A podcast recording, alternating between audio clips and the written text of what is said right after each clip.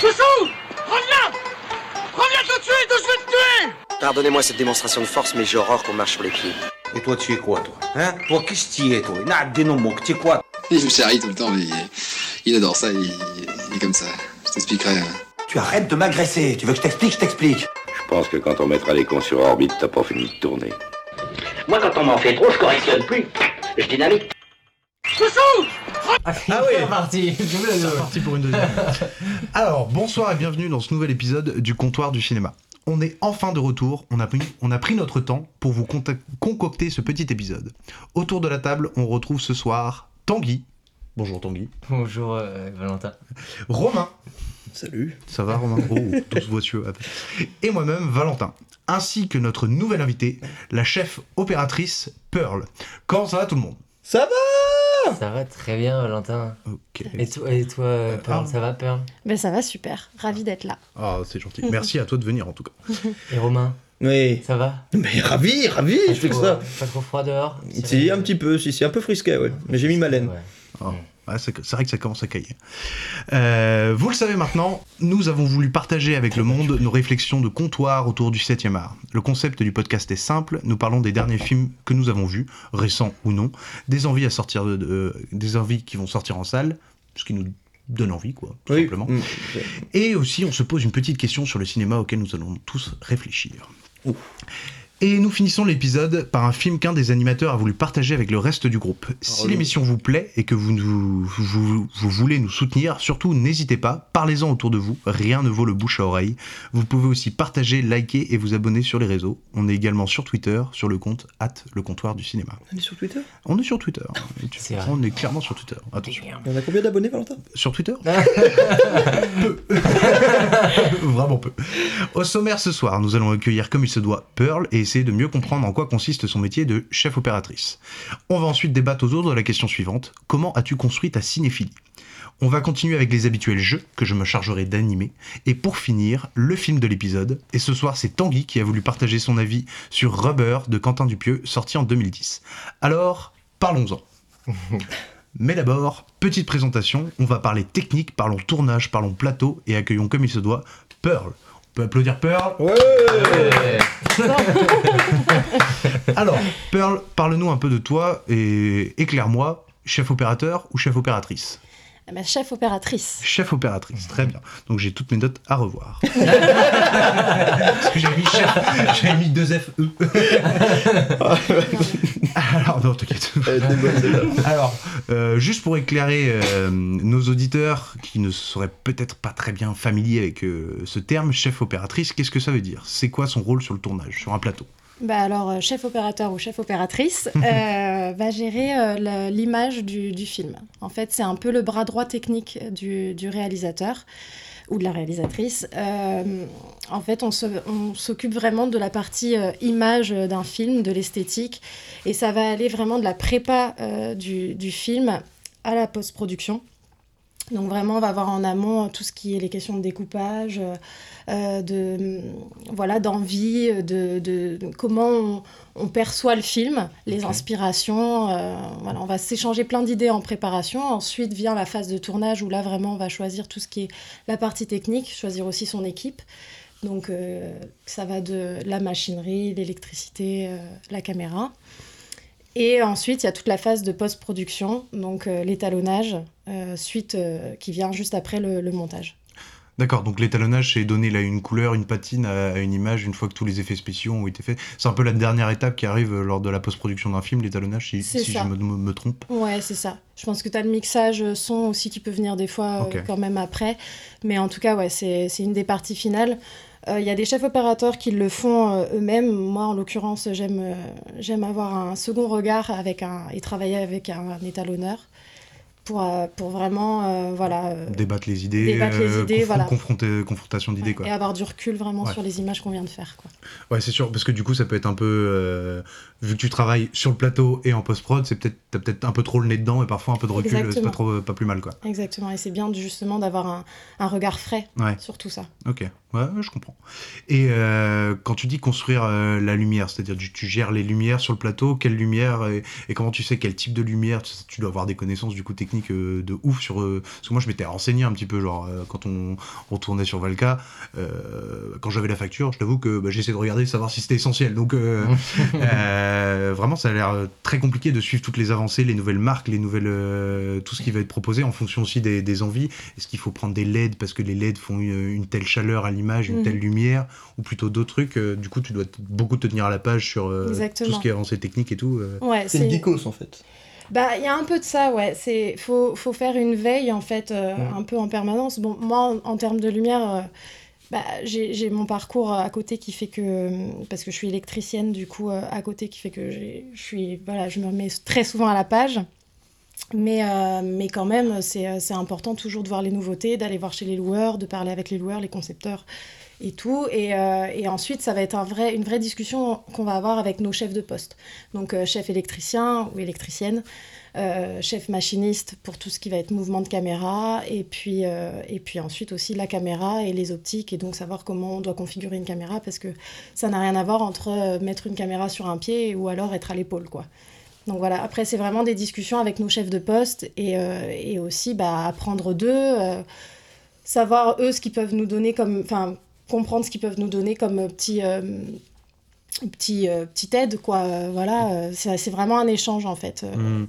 Ouais, c'est ça, t'es dans l'échange permanent parce que justement, la dernière fois, on avait une, une chef décoratrice qui disait qu'elle travaillait du coup beaucoup de concerts avec euh, bah, le réalisateur, bien sûr, pour, euh, pour avoir la vision euh, du, du réal ou de la réalisatrice au maximum, mais aussi avec vous, j'imagine, au euh, en chef opératrice, ça doit être essentiel en fait de.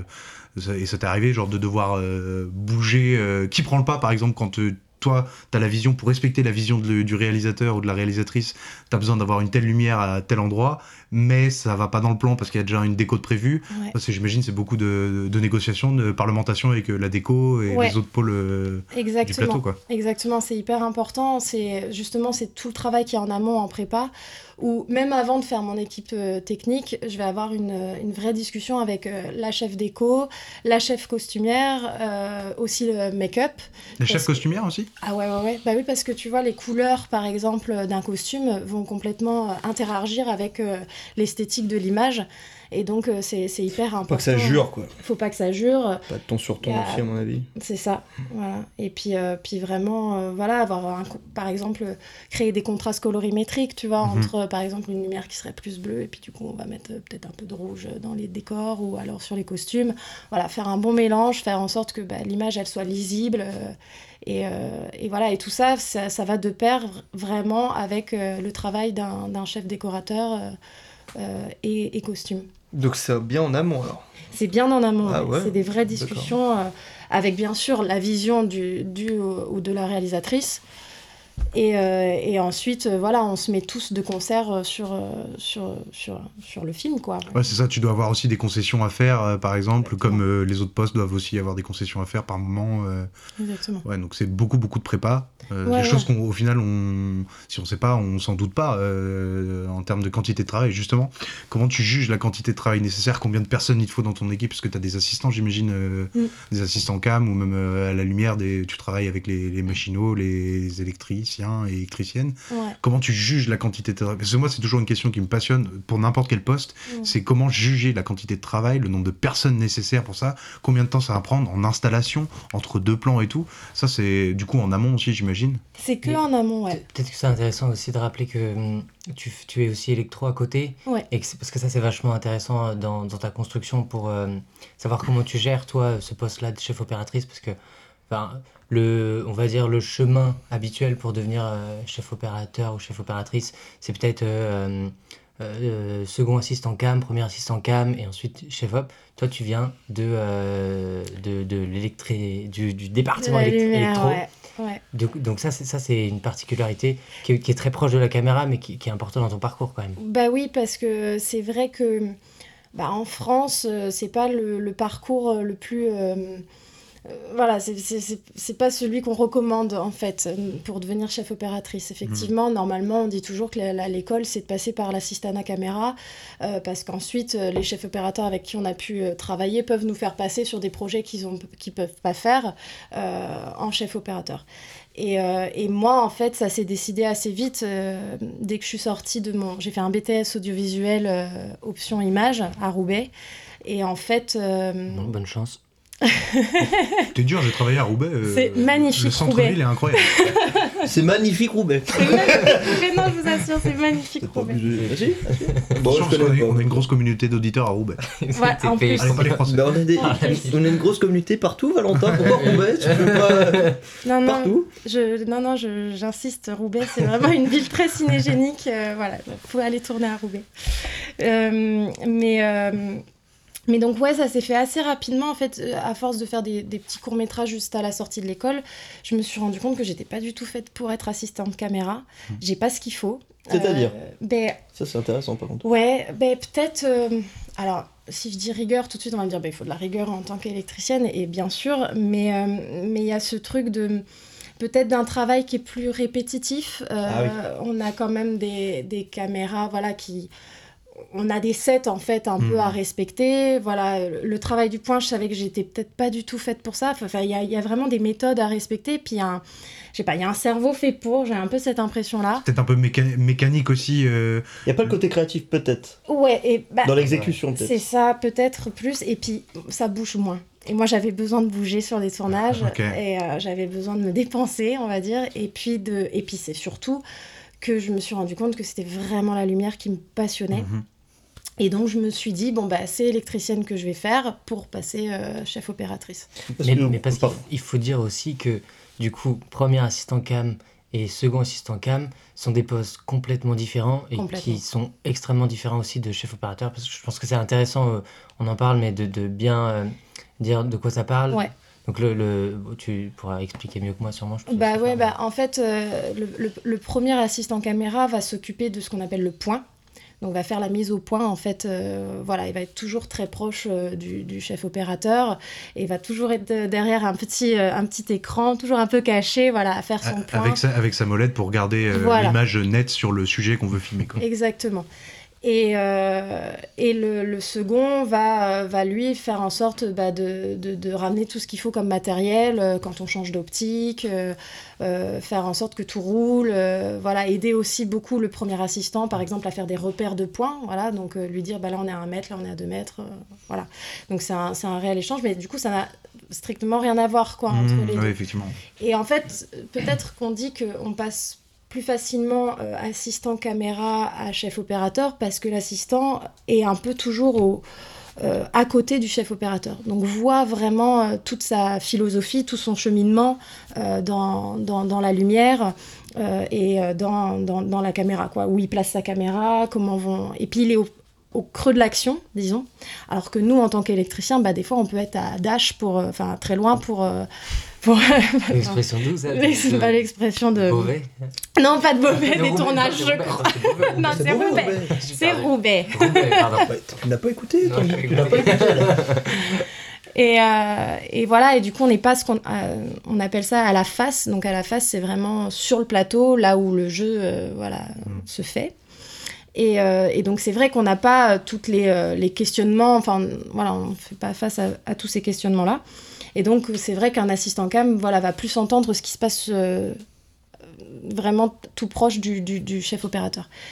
Mais euh, moi, voilà, j'ai pas eu. euh, ça, ça m'a. Je, je pense que je peux très bien aussi poser les questions par la suite euh, au, au chef opérateur et donc euh, savoir ce qu'il fait, quoi. Hmm. Voilà. Parce que juste pour le parcours, parce que donc on a parlé BTS Ouais. à Roubaix. Ensuite, alors assistant caméra, du coup, tu as rentré direct dans le secteur professionnel? Comment ça s'est. Alors, je suis, je suis descendue à la capitale. J'aime bien dire ça. pas monter. pas je suis descendue de Roubaix. Euh, et du coup, j'ai euh, j'ai fait un an de fac euh, à Paris 4, je crois. Je sais même plus. Enfin, voilà, j'ai fait un Quand an de c'est un an, normalement, ça pas.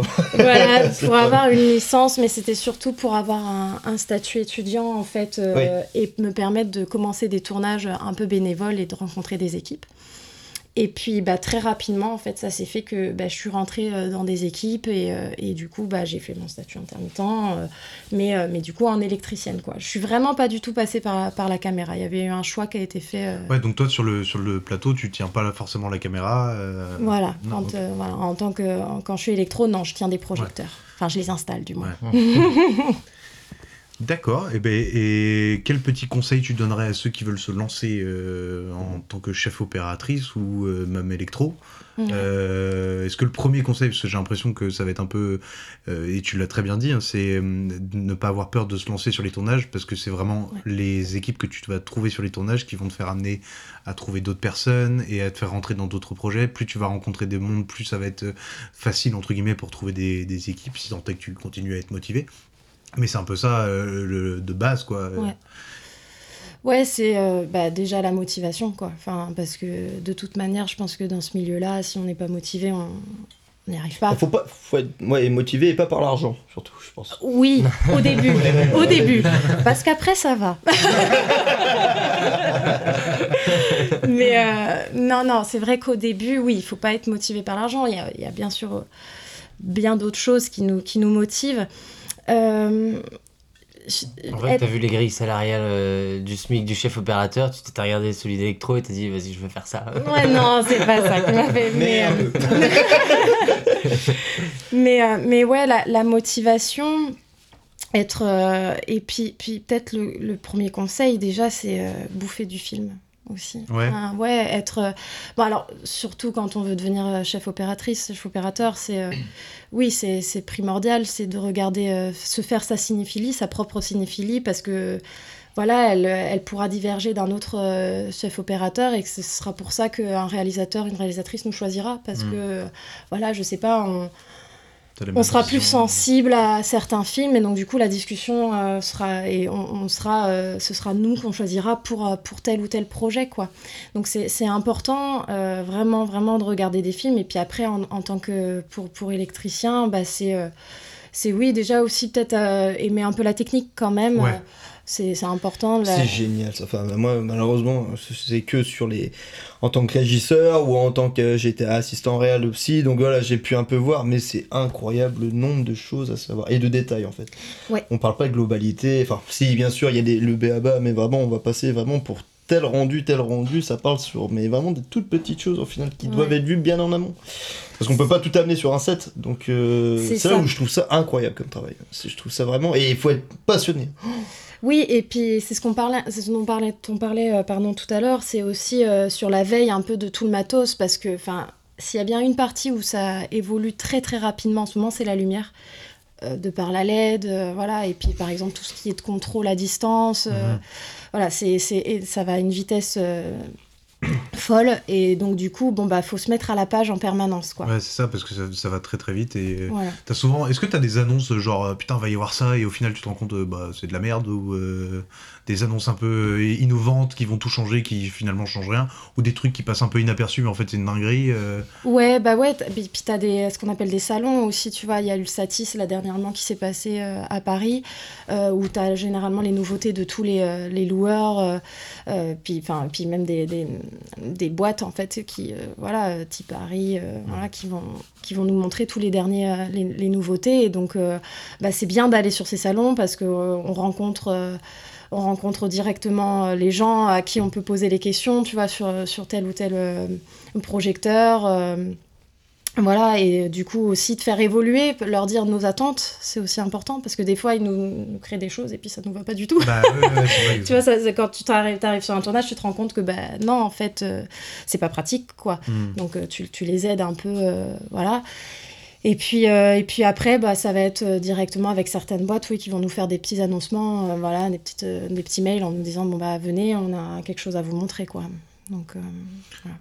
Ah donc c'est quand même plutôt très très vivant comme secteur. Et t'as des boîtes françaises un peu qui, qui, qui, qui fabriquent ce, le, le matériel nécessaire euh, ou c'est que euh, nous en France on est surtout des revendeurs ou euh, Non, non, tu as, aussi quelques, boîtes, quelques boîtes françaises euh, qui sont mises en avant par, par nos loueurs. Euh, bon, tu en, as moins que, bien sûr, que d'autres, mais, euh, mais c'est aussi c'est bien de, de les faire marcher. Et surtout, bon, T'as. euh, En plus, j'ai l'impression qu'en France, on- ils essayent aussi de créer des choses vraiment spécifiquement pour, euh, pour, euh, pour les chefs opérateurs. Tu vois, là, dernièrement, euh, enfin, dernièrement, là, depuis un petit moment, il y a. Enfin, je vais rentrer dans des trucs trop techniques, donc ça va peut-être pas intéresser beaucoup de gens, mais, mais en tout cas, voilà, il y a, y a- vraiment. Il y, a, aussi des, des inventeurs en, en France et, euh, et c'est important de les mettre en avant, ouais. Ouais, c'est ça. C'est bah, c'est des gens qui, ce que tu disais, qui ont été sur des tournages, qui se rendent compte, euh, ah, là, il y a un manque, il y a un Ouais. truc à faire. Et bah, c'est après, comme dans tous les domaines, hein, c'est des mecs qui, qui enfin, mecs ou femmes, hein, qui gambergent et qui trouvent des solutions. euh, mais parce qu'ils sont issus du milieu, ils se rendent compte des problèmes qu'il y a et peut-être des solutions qu'ils peuvent apporter. Quoi. Voilà. Oh, c'est cool, ça bouge beaucoup, ça. Euh, Si en France, en plus, c'est bien, euh, Cocorico, on est content.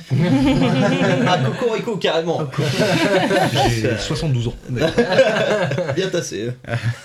Et tu, tu dis que tu regardes pas mal de films parce que bon, on voit éclore depuis quand même quelques années euh, pas mal de podcasts euh, ou, ou interviews, je trouve, sur des chefs opératrices euh, qui se développent beaucoup. Est-ce que euh, à Caroline Champetier ou Claire Maton qu'on est- qu'on entend de plus en plus, que ce soit dans des podcasts euh, euh, de technique audiovisuelle ou féminin où on donne de plus en plus la parole aux chefs opératrices.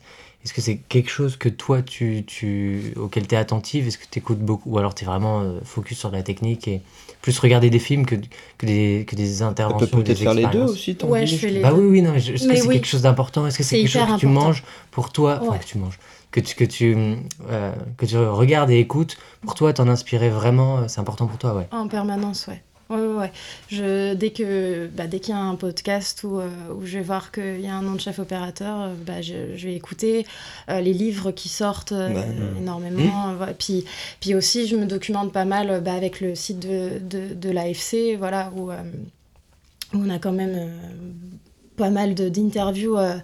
Très, euh, très approfondies euh, de, de chefs opérateurs qui nous racontent comment ils ont fait leur film et puis aussi euh, ils mettent euh, voilà leur- les caméras qu'ils ont choisies. euh, ça, ça peut être voilà aussi une bonne méthode. euh, Mhm. C'est le premier truc peut-être à dire à des personnes qui ont envie de, De beaucoup se documenter. de beaucoup se documenter, aller sur ces sites-là. Il y a aussi, bah, moi je fais partie du coup de l'association l'Union des chefs opérateurs, pareil où il y a un site internet où il y a plein d'articles différents, où on met, où on met à jour voilà les nouveautés en, en matos ou, alors des articles voilà qui se posent des questions sur comment. Enfin, je sais pas, qu'est-ce que c'est la LED Enfin, voilà, enfin, des, des, des questions un peu plus vagues, un peu plus générales. Et, euh, et voilà, et puis euh, c'est c'est- c'est déjà un bon début, quoi. De, de toute façon, aussi de lire de, de ses pairs, quoi. Ouais, c'est ça. C'est important. Et, et quand tu regardes des films, parce que je sais que les scénaristes, ils regardent des films, ils imaginent le scénario dans leur tête. Toi, tu essaies de deviner, euh, pas, pas forcément quelle marque ou quel truc, mais de voir la lumière artificielle, de repérer tous les petits détails d'un point de vue purement technique par rapport à ton poste. Et tu arrives à faire des fois euh, abstraction de quand tu veux juste regarder un film pour euh, réceptionner le film, ou automatiquement, tu as toujours ce point de vue de chef-op qui, qui prend un peu le pas sur ton attention, ou ah, ça c'est pas mal. euh. En, en réalité, j'essaye que non. Ouais. C'est-à-dire que pour moi, quand je suis devant un film, je suis devant un film et je suis une, je suis une spectatrice lambda. T'arrives encore à faire ça Je, j'y, j'y arrive parce que... Bah, dans le sens où... Tu fais trop le mec. Bah, je kifferais, moi. Tu veux couper la parole. Non, non. non, mais, euh, non, mais ce que je veux dire, c'est que bah, forcément, tu vois, à force de- d'être derrière la caméra, machin et tout, automatiquement, t'as- Oui. tu, tu réfléchis par rapport Mais t'as- pas forcément à rentrer dans l'histoire, c'est ça que je veux dire. Ça dépend souvent du film aussi, ça Ouais. dépend de comment t'es pris dans l'histoire. ça dé- Mais attends, mais t'allais nous, nous répondre. Non, non, non, coupé. mais, euh, mais, euh, mais je comprends ce que tu veux dire. Euh, je, bien sûr, au fond de moi, je, je vais regarder tout de suite, je vais analyser l'image, mais ça, mais du moins, je le laisse vraiment de, ça, ça prend pas le, le dessus. Ouais, Parce que à faire abstraction, quoi. Ah oui, parce que c'est vrai que j'ai eu des discussions avec euh, des techniciens qui me disaient, euh, moi des fois, il faut que j'aille voir le film deux fois pour, euh, parce que sinon je vois trop la, la technique, j'analyse tout de suite le film. C'est comme, euh, je sais pas, un réalisateur qui irait voir un, un- un film et puis qui, qui dirait, il a fait ce plan-là parce que ça, ça raconte ci et j'analyse ci et j'analyse ça. Ah non, pour moi, pour moi, quand tu vois un film, c'est un spectacle et tu te le prends, voilà, c'est les émotions qui te viennent en pleine, en pleine face, quoi. Et euh, soit t'adhères, soit t'adhères pas, mais, euh, mais, mais, mais c'est à la suite du visionnage que je vais vraiment avoir, euh, voilà, que je vais, je, vais, je, vais, je vais décanter et puis que, puis que je vais me dire, ouais, il y a eu ça en mise en scène, euh, ils ont réfléchi comme ça. euh. Ouais, c'est ça. L'analyse arrive peut-être avec une- un deuxième visionnage, quoi. Ben, ouais, non, pas forcément. Par, par la suite, j'ai pas, j'ai vraiment pas besoin de deuxième visionnage, tu vois, pour me dire, je vais, je vais, je vais analyser. Mhm. C'est- C'est pas ça. C'est, c'est vraiment, je, je prends le film qu'on me donne et, euh, et je le regarde vraiment avec euh, des yeux de, de spectateur. euh, et, et je, je jugerai pas en me disant tout de suite, par exemple, si l'image était, si c'était pas le, le creux du, du, du, du film, ce qui, ce qui arrive très régulièrement, bah, je, je vais pas le juger en me disant oh, l'image est dégueulasse. Ouais. ouais, tu vois. Ah non, oui. pas- parce que je pense qu'on peut aussi Ouais. avoir ce truc, voilà. Alors, arriver, ouais. Voilà, donc non, moi c'est, je, je, je suis vraiment, euh, je, T'arrives à faire la part des choses Voilà. et euh, de temps en temps, enfin vraiment pouvoir faire abstraction, te laisser prendre par l'histoire et en même temps regarder un peu la technique euh, ou remarquer sans forcément faire attention. Si, ça arrive, euh, pas- euh, moi ça m'arrive quand on fait un peu, quand on cherche un peu à analyser, même sans vraiment passer tout le film à prendre des notes, à tout analyser, mais euh, des fois tu te rends compte de la mise en scène, tu comprends heureusement tout de suite ce que ça veut dire, pourquoi il a- fait tel plan pour faire écho à ça avant ou, ou qu'est-ce que ça évoque. C'est vrai que ça fait toujours un petit sourire, tu fais, Hum, j'ai compris, je sais. C'est vrai qu'il y a beaucoup de techniciens ouais, qui, ont, qui en parlent et qui, du coup, bah, à force de- à force d'expérience, euh, surtout les techniciens, euh, ils ont beaucoup de mal à s'immerger dans le truc. Après, j'ai l'impression que ton cerveau, il, il, il ob- il obtient aussi une capacité. Tu sais, c'est un peu comme quand tu commences à regarder des, des films avec des sous-titres. Euh, au début, tu lis les sous-titres, tu te forces, et après, ton cerveau, il le fait tout seul. Et j'ai l'impression que au bout d'un certain temps, peut-être pas, tout le monde, ou il y en a qui peuvent rester trop focus sur la technique, mais que tu arrives à la fois à prendre et apprécier le film, et en même temps euh, euh, réfléchir à ces aspects techniques-là, mais sans que ça t'en sorte. Et, c'est là que tu les ressors derrière parce que du coup tu les as entre guillemets mis un peu de côté et tu, tu repenses tu y repenses à la fin du film exactement. et là ouais je, moi, je sais pas, moi je suis plutôt dans le délire, euh, comment ils ont fait en fait. À chaque fois, comme ça. présent, après, oui, je Ouais. pense qu'il y a un accès à l'émotion de toute façon à un moment. Enfin, c'est ça, ça Mm. que c'est un film, c'est c'est le propos. Mais c'est vrai que maintenant, bah, à force, t'as envie de savoir. Enfin, moi, moi je suis dans. Je sais pas, je sais pas, dans, dans l'énergie là, je veux savoir en fait. Et à chaque fois, je me pose un peu la question. Et est-ce que c'est euh, c'est quand tu as par exemple des films euh, euh, à, à gros budget, là comme ça je- dans ma tête je vais avoir euh, 1917, tu vois, où bah, la technique Ah ouais. a, a dépassé. Mais, où, mais est-ce que c'est là où toi vraiment tu vois là tu t'es parce que moi personnellement ce genre de film là, enfin voilà, on en pense ce qu'on veut de 1917, mais c'est- vrai que moi j'y ai vu un peu trop la technique en fait, tu Ah ouais. vois. La technique Ouais. est trop mise en avant. La- bah oui, Ah ouais. par Tout rapport, l'aspect euh, publicitaire du film passe par enfin le film c'est ça c'est Mm. cette définition là quoi C'est ça. Donc là, pour le coup, euh, devant ce film-là, euh, je ne pouvais que me poser ce genre de questions. Tu vois, j'étais, j'étais là en train de me dire bon bah oui, mais là le sujet du film C'est finalement, c'est limite la technique. c'est limite la technique. Un film 1917 est un film euh, réalisé en plan séquence. euh, ça faux, rejoint faux euh, plan séquence, mais tout le film est en plan séquence pendant près de deux heures. Ça rejoint euh, ce qu'on disait la dernière fois avec Tenet, où on sortait du film parce que on mettait, on était juste à essayer de comprendre ce qui se passait, ce qu'on nous mettait sous les yeux. Et du coup, en fait, on regarde plus un film, on regarde un, on regarde un Tetris, quoi. Là, pour le coup, 1917, moi, j'ai vraiment, bon, j'ai vraiment apprécié le film. Ça me, la technique m'a pas sorti. Je me suis dit, ben, comme à chaque fois, je pense que, comme moi, vous voyez un plan séquence, tu dis, bon, quand est-ce que ça s'arrête? Tu vois bien que là, ça dure, etc. Tu te dis, Mm. machin.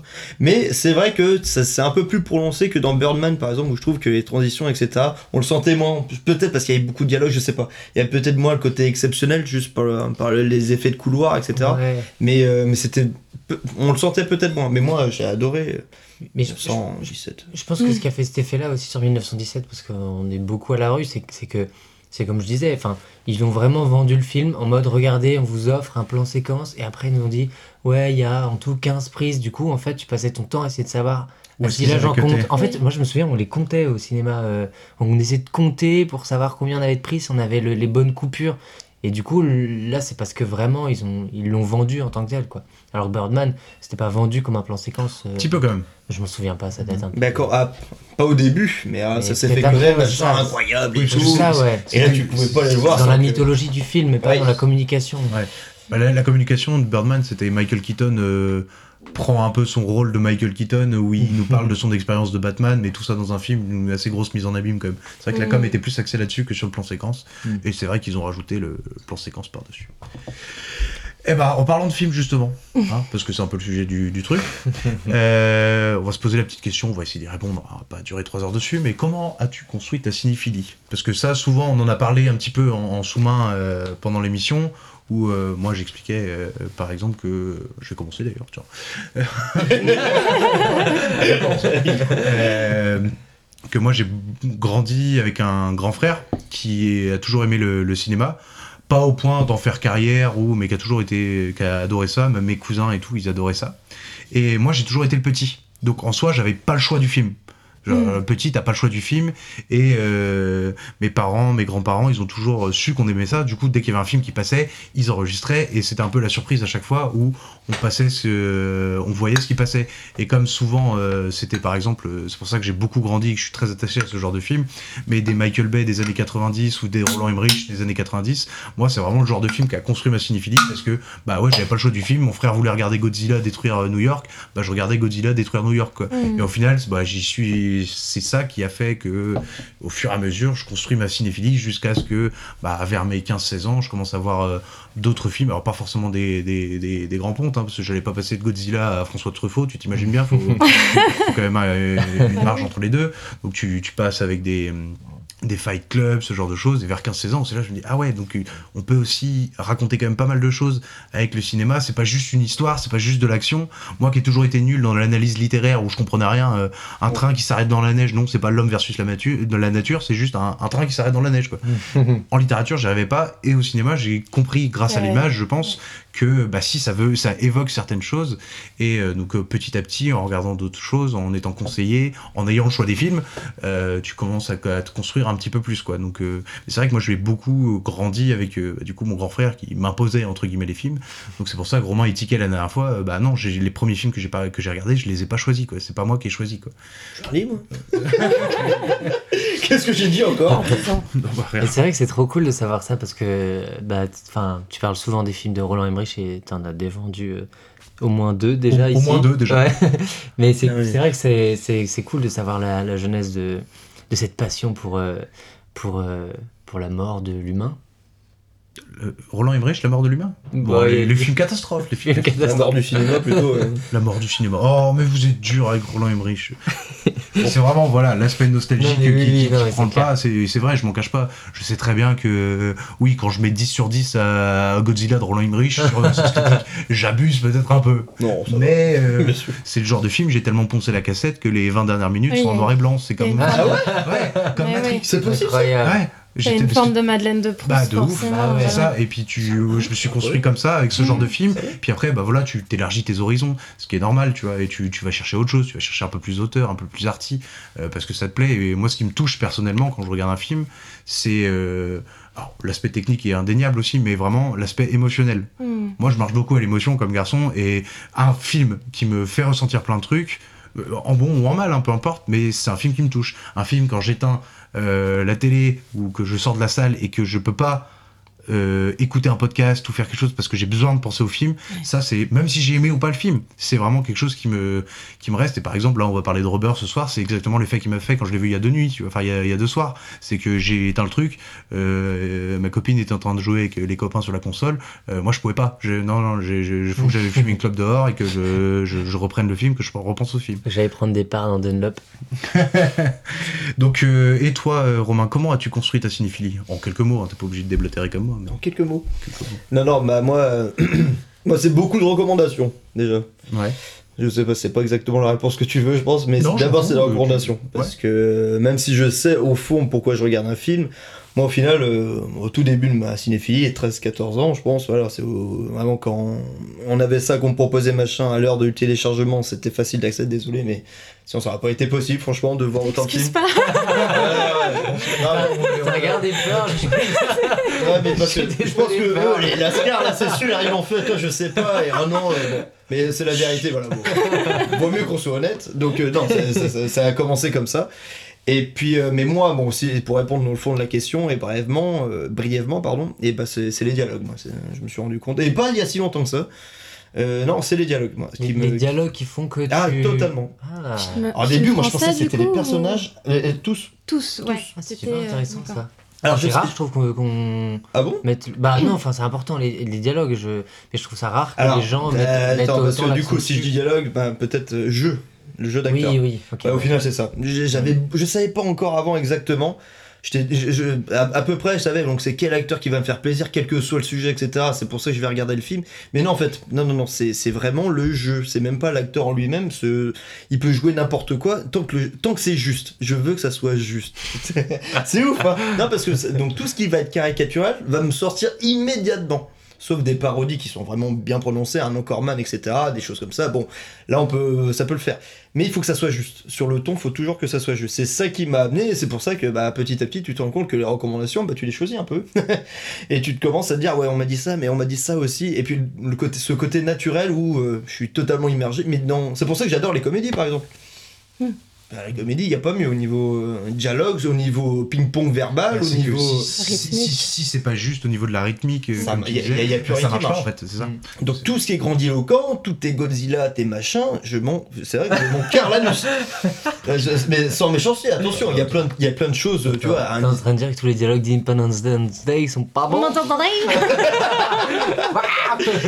Non, non, non, c'est pas vrai en plus parce qu'il y a des films de grands spectacles que j'adore et que des Inception pourtant où le, jeu est juste à certains moments. Par, je, pense, je pense à ça parce que bon, euh, de ces dernières années en film d'auteur où il y a des bons dialogues et puis que c'est du grand spectacle, il y en a pas énormément et qui sont bons en plus.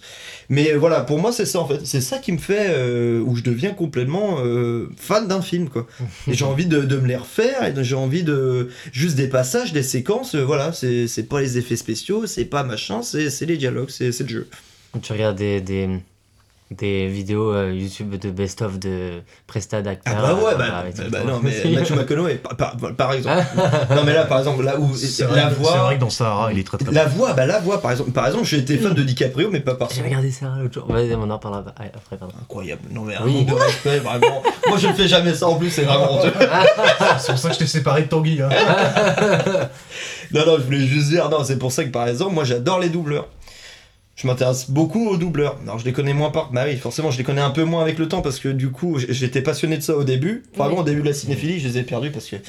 Bah, je regarde en VO, hein. Ouais. malheureusement, et pourtant il y en a des très bons, mais ils ont moins le temps de le faire, ils sont pas tous bons. Bah, ils ont Après, moins a- le temps, et c'est- les acteurs sont moins bons aussi. Et, et ils ont moins le temps aussi, tu vois. Quand Ah, t'as- tout à quand- fait. quand t'as Ah, mais Marvel et Disney qui, qui débarquent, euh, bah non, les potos, euh, deux mois avant, on va pas vous donner le film pour que vous ayez deux mois à doubler. Non, non, vous le faites en deux semaines, euh, c'est marre. Et puis en plus, genre c'est pour les Star Wars, les Marvel, euh, on m'a raconté qu'ils ont que le, la bouche des acteurs dans l'image qu'ils ont Ah ouais pour doubler. Ah ouais. Ils ont pas la scène pour pas spoiler, pour pas qu'il y ait de fuite. Ils sont tellement en mode secret sur le doublage que par, sur certains films, ils ont, ils que, le, que la bouche.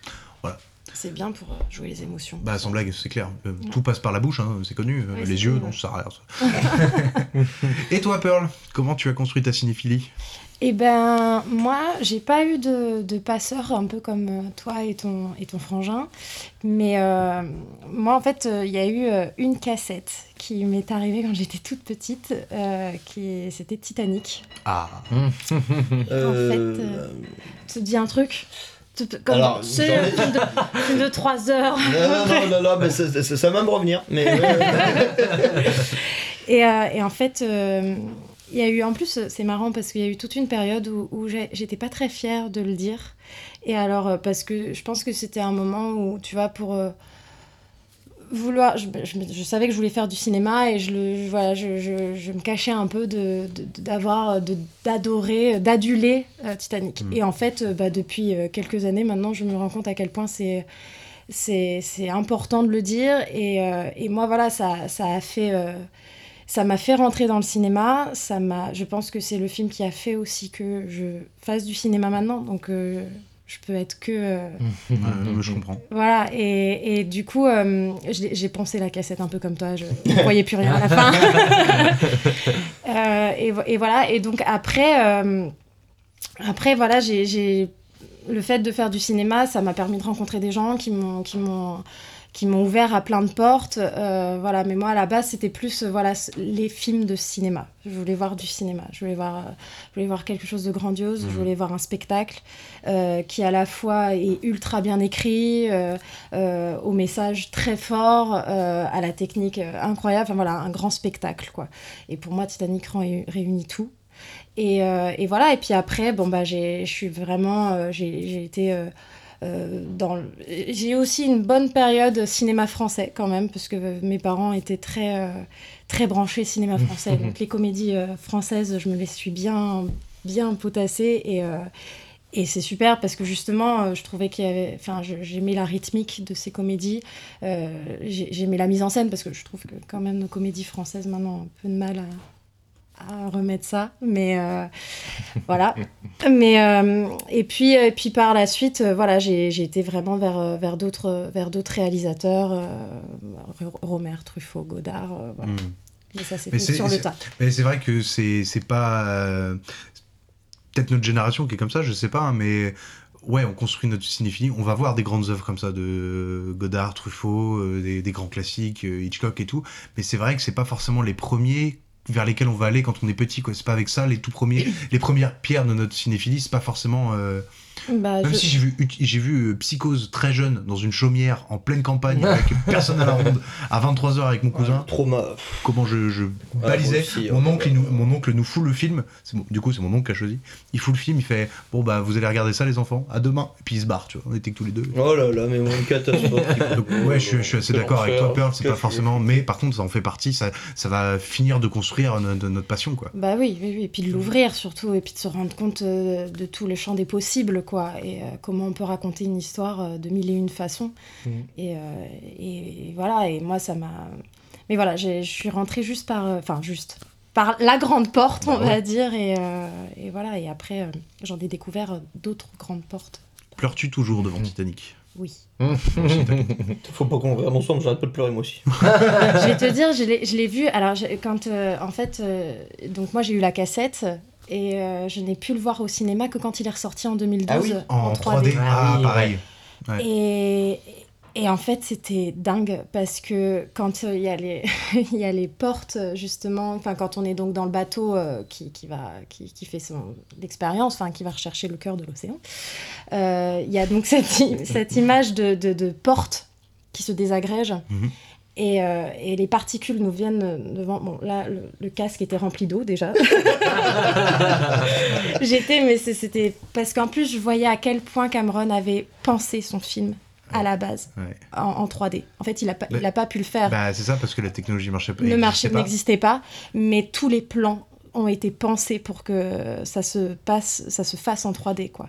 Et on, on s'en rend vraiment compte, je trouve, Ouais. quand, Ouais. euh, quand on le voit Bah, c'est une l'une claque, des, quoi. c'est- ouais, c'est ça. C'est l'une des seules d'ailleurs conversions 3D qui, qui marche. Qui- quoi. qui est Parce que les films qui sont pas tournés en 3D mais qui sont convertis en 3D par ailleurs, euh, à part un effet putassier sur une balle de golf qui va te rentrer, c'est pas, le cul du fou au bout d'un moment. Euh, c'est vrai que Cameron là-dessus. Ça euh, parle pour plus le fou. Ah oui, comment il filme la Ah machine, euh, la machine en mouvement, comment tous ces plans sont pensés, c'est euh, ça, c'est ouais, on est euh, on- est au creux de, de, de la machine quoi. Et euh, ça c'est, enfin j'ai trouvé ça incroyable quoi. Donc suis- oui j'ai j'ai pleuré. Et je quand. Jacques, euh, mais je- bah, bien sûr. Mm. Je pleure, pas là, dis donc euh, oh mince pardon, pardon. Personne l'a vu. Alors Tanguy, Il y avait et assez de toi place. Euh, bah, euh, moi j'ai. hum, euh, pareil, j'avais pas de. de comment on dit De passeur euh, pour. Enfin, en, en fait, moi je, je connais. C'est pas grand chose au cinéma avant de faire euh, euh, mon école de cinéma. Parce que C'est j'étais couillu. pas du tout dans, dans ce milieu-là. Oui. Et ouais, et puis mes parents sont pas du tout cinéphiles, mon frère non plus. Enfin, je connaissais, je connaissais par cœur, mais les mêmes films, euh, Le Seigneur des Anneaux, Star Wars et Indiana Mm. Jones.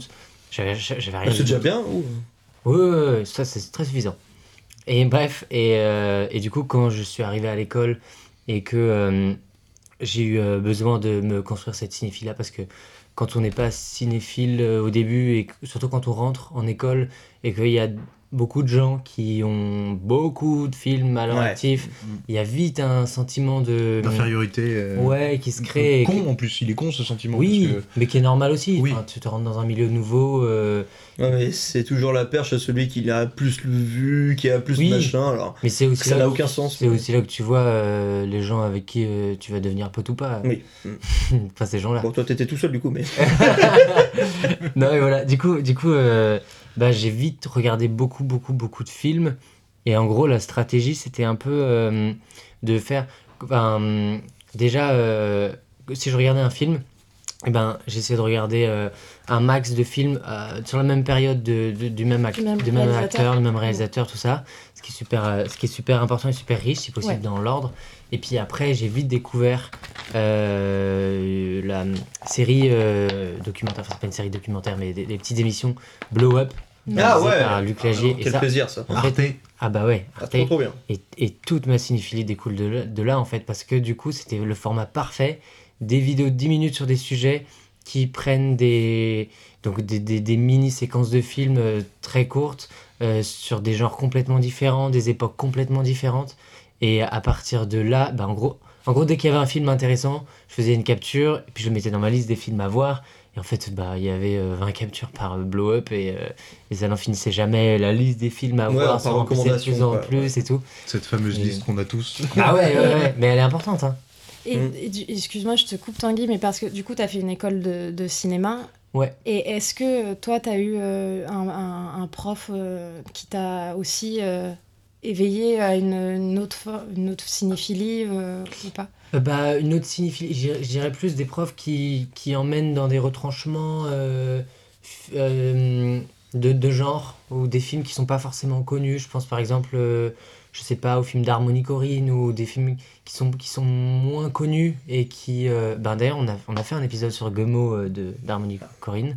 Des films dont on parle moins et qui sont, qui sont spéciaux. J'en ai pas 20 000 en tête là, euh, comme ça, mais. mais... Euh, Rubber de Quentin Dupieux. Ouais, Robert aussi, c'est vrai que. Bah, après, bon, Quentin Dupieux depuis est quand Oui, même très oui, très connu, mais, mais c'est vrai que c'est des films qui sont un peu. euh, Décalé.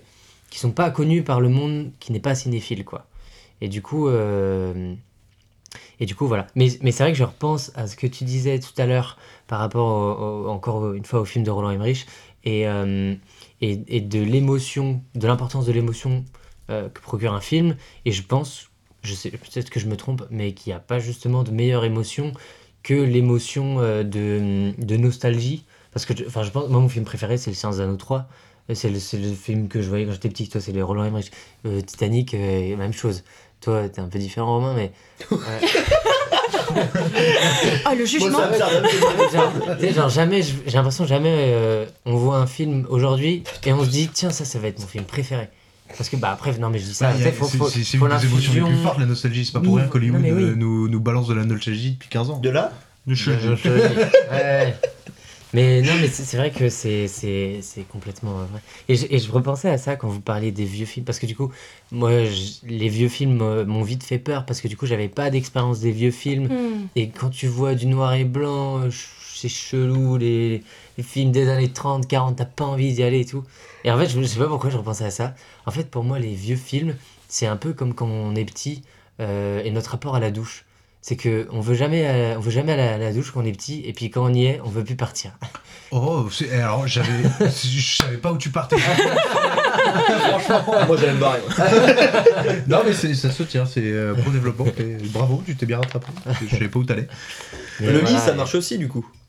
Le lit, non, ça les Non, bah, non putain, c'est juste une question. hein, Tout je veux pas... marche, ça dépend de. Mais c'est c'est intéressant aussi par rapport à Robert dont on va parler tout à l'heure. Il y a une forme de, de contrainte, euh, en fait, euh, tu vois, en tant que spectateur. C'est que nous, euh, forcément, au départ de notre cinéphilie, on a regardé des films qui nous faisaient du bien, euh, qu'on avait envie de voir. Et c'est vrai que par la suite, quand euh, on, on se dit que bah, c'est ça qu'on veut faire, ou alors que juste bah, on aime ça, bah, on va plus s'aventurer, on va être plus curieux, peut-être plus courageux aussi. Et du coup, Mm. euh, voilà, avoir une, une cinéphilie qui demande euh, peut-être plus d'attention euh, et, euh, et, et voilà et j'en reparlerai quand on parlera de Robert mais je trouve qu'il y a un parallèle qui est assez intéressant là-dessus Eh ben, on va avancer un petit peu. Est-ce que ça vous dit de faire des petits jeux? Bah. je repréparais les petits jeux. T'es jour, t'es jour. Ah, j'explique le, le concept à Pearl. Bon, c'est des questions, c'est pas très compliqué.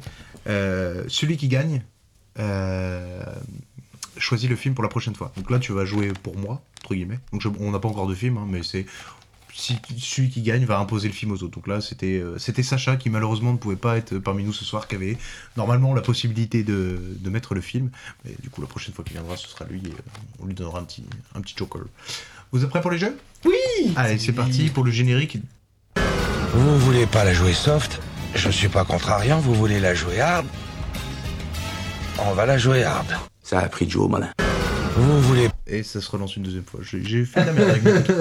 Alors, les T'as- jeux. T'as vu peur la, la manière dont il lève le bras J'adore. C'est c'est vraiment magnéto Serge. C'est ça. Euh, je vais, je vais Tu fais innover. l'arrêt aussi. J'ai j'ai préparé sur, sur un petit bout de papier euh, vos prénoms pour mettre les scores parce qu'à chaque fois, au bout de deux questions, je vous dis combien de points. Du coup, c'est toujours un peu random les C'est ça résultats. ton innovation, Valentin? Exactement, un papier et un crayon. Incroyable. On revient sur le podcast, ça, on, on évolue la saison 2 là. c'est- Du coup, ce sera la roue. Ouais, c'est c'est ça. Alors, vous êtes prêts? Je quoi, vais vous le- faire une petite C'est description. toujours pas ce qu'on fait, hein, mais. Non, non, mais c'est c'est des questions, c'est très simple. Là, je vais vous faire une petite description et il faut me trouver un film. Ah bah oui. Il faut faire une description du film, il faut trouver le film. Ok. Alors, c'est C'est une un film. description, c'est une description euh, du scénario ou c'est une description. euh, C'est du film, pas du scénario forcément. Euh, Il y a des anecdotes dedans.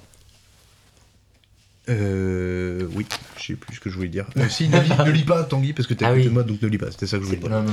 Alors, c'est- un film, un film franco-américano-belge sorti en 2014 avec Alain Chabat. Le réalisateur tenait tellement à Chabat qu'il ne le réalisait, qu'il ne ré- Réalité. Oui. le- Ouais, bah c'est ça. J'ai bugué ça. sur le mot réalisé et tu trouves Eh bah réalité. oui, C'est ça, réalité. exactement.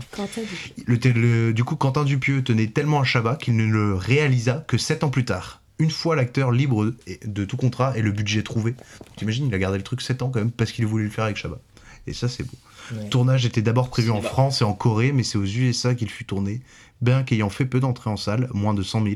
Le. Ah film est- ouais Ouais, de 100 ouf. 000. Ouais, il est super connu ce film. Bah, J'ai c'est ah oui, pour ça que je dis qu'il ouais, est très connu. Et son réalisateur est également un DJ très célèbre appelé Mister Oiseau. Oiseau. Très bien, donc un point pour Romain. Hop Du coup, le thème, c'est Quentin Dupieux.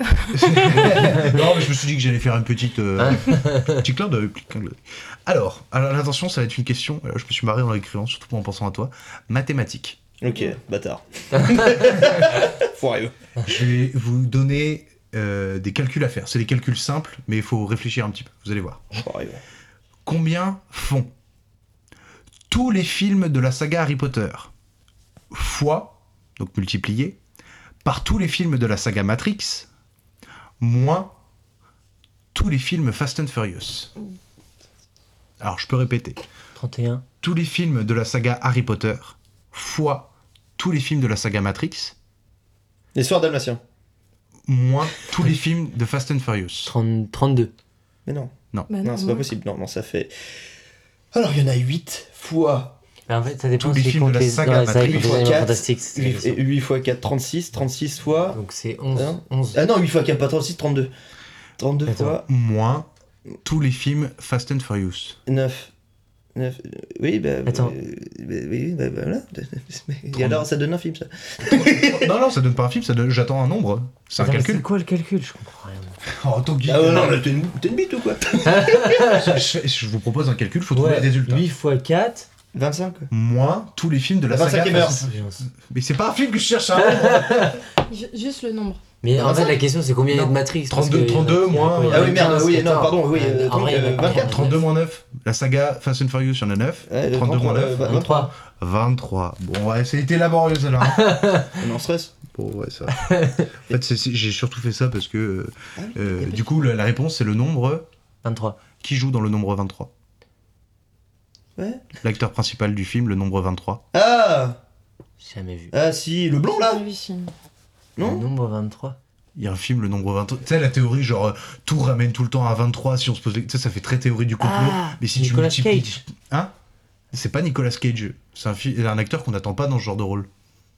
C'est un film tensieux ou euh, sous tension où t'as l'acteur principal, enfin le personnage, il trouve un bouquin qui lui fait prendre conscience que le nombre 23 est absolument partout dans notre société si tu fais des astri- Enfin, c'est un truc de franchement théorie du complot, tu vois.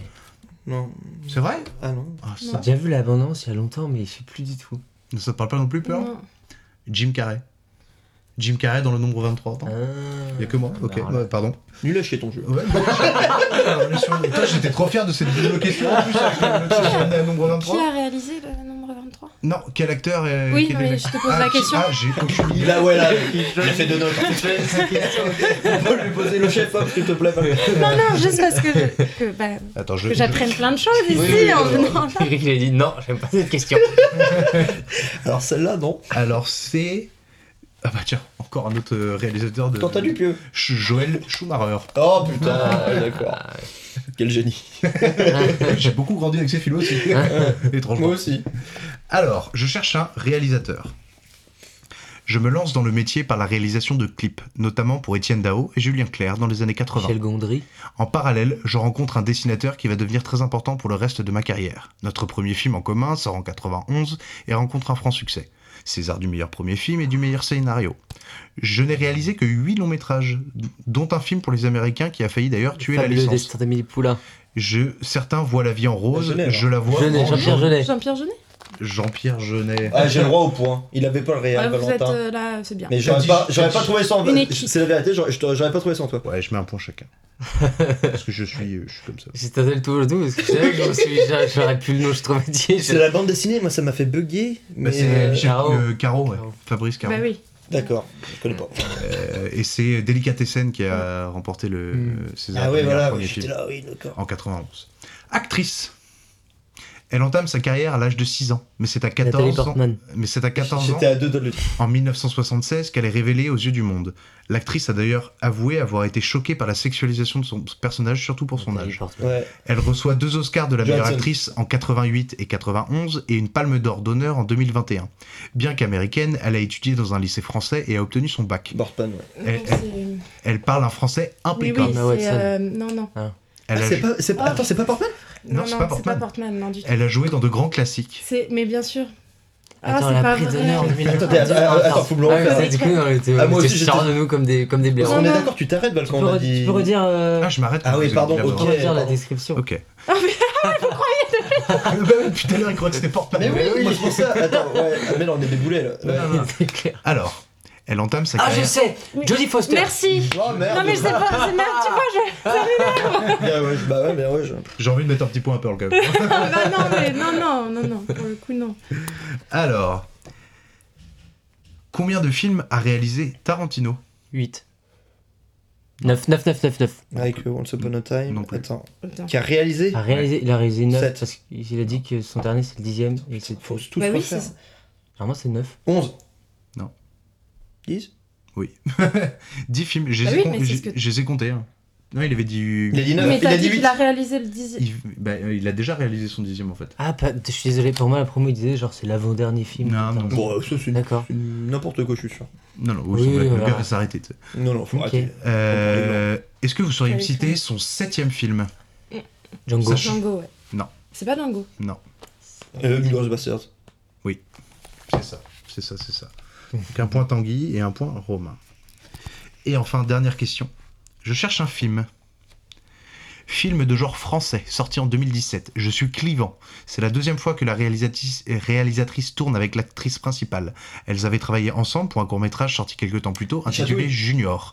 Je raconte l'histoire la- et les dérives d'une famille à travers la, la petite dernière de la famille Putain, et de sa première année d'études supérieures Grave, dans une grave, école. grave. Grave. Ah ouais, mince. Merci Ouais. Cournot. Exactement. Bravo Tanguy. Ok. Bah là, vous faites chier parce qu'il y a 4-4. Et j'ai pas d'autres questions. C'est tout le temps pareil, c'était pareil que. euh, Mais pourquoi tu fais pas des questions? En fait, Genre, j'en ai- un- un- Cinq questions ou 7 J'en ai, questions? j'en ai fait 7 là. Mais euh, j'avais mis des sous-questions. euh, Puis j'ai rajouté un point euh, en même temps. euh, donc c'était galère. Donc ça. Et ben, euh, je vais inventer une nouvelle question sur le tas. Non, Pearl, t'as une question genre rapide là comme ça en tête. Euh, Entre. Quel est le dernier film de Julia Ducournau? Euh, Bah, le platane Le platane Bon, bah, en gros, bravo la question. On peut dire que c'est Romain qui a gagné. de toute façon, j'avais déjà présenté là, du coup, on aurait Je changé. suis désolé, Oui, oui. hein, c'était- ouais, j'ai foiré. Le dernier film de Julia Ducournau, Tatane. C'est- pas les claquettes Les tatanes la- L'affiche, c'est Vincent Lindon qui monte la main. Je l'adorais, en plus c'était trop bien sûr. Alors, bah, bravo Romain, euh, félicitations. C'est un plaisir de venir de toute façon. plaisir. Très bien. Bon, on va peut-être commencer à parler au bout d'une heure d'enregistrement de... du sujet. Pourquoi on est là? Le film Rubber de Quentin Dupieux. Alors, on va commencer sur le débat. Donc, je vous lance le générique débat. Donc, on connaît la, la musique. commence. hein. On se tait. Mais d'où je me calme? Va te faire cuire le cul, toi Là Quand on se fâche, il y a toujours un résultat. Vous me haïssez parce que je m'amuse. Vous me haïssez et moi je vous emmerde. Mais d'où je me calme Ça relance encore une fois, putain, ça rend de merde. Alors, on va parler de Rubber, sorti en 2010 de Quentin Dupieux, avec Steven Spinella et Roxane Mesquida, entre autres, et dont voici le pitch. Dans le désert californien, des spectateurs incrédules assistent aux aventures d'un pneu tueur et télépathe, mystérieusement attiré par une jolie jeune fille. Une enquête commence. Mais avant de débattre, écoutons un morceau composé par Mister Oiseau, Quentin Dupieux donc, qui compose la bande-son de son propre film, et c'est la musique qui clôture le film. C'est parti, on écoute, ça dure 30 secondes.